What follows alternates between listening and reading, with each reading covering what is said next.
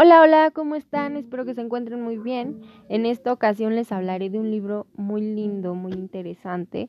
Se titula El Principito del autor Anthony de Saint-Exupéry. Y este libro nos habla de un adulto que nos hace ver que todos fuimos niños alguna vez, de cómo la gente grande no entiende a los niños y los niños siempre se aburren, y de cómo las palabras pueden tener un gran impacto en esos pequeños. Ese joven nos cuenta que cuando era niño él tenía el sueño de ser dibujante, pero cuando él hace su primer dibujo, su segundo dibujo, eh, la gente mayor lo desanima y le dice que mejor se dedique a la geografía. Él hace caso y se convierte en un aviador, viaja por el mundo y vive solo. Pero un día su avión se queda averiado en el desierto del Sahara y él se dispone a arreglarlo para él era una cuestión de vida o muerte, solo tenía agua para ocho días. Él estaba demasiado aislado de algún pueblo, pero él a la mañana siguiente escucha una vocecita que le dice que le dibuje un cordero. A pesar de estar en peligro de muerte, toma un papel y una holográfica y le dice que él no sabe dibujar, pero el niño era demasiado insistente. Y después de varios intentos, solo dibuja una caja con tres orificios. El niño queda encantado.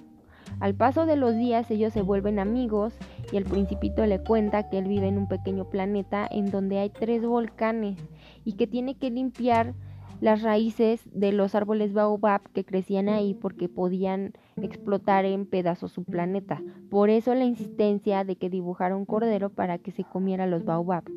Le cuenta la historia de por qué deja su planeta y la rosa que él cuidaba.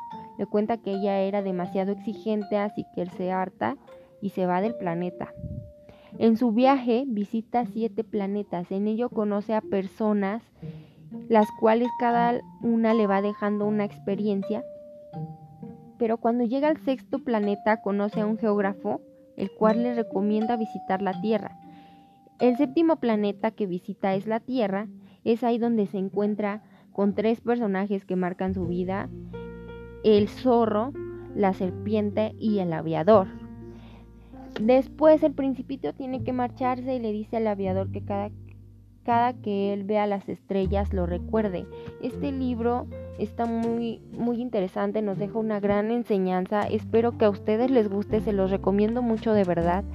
Cuando lo lean, déjenme sus comentarios, si les gustó, qué no les gustó, qué les parece el libro, la historia. A mí me encantó, pero espero sus comentarios. Gracias.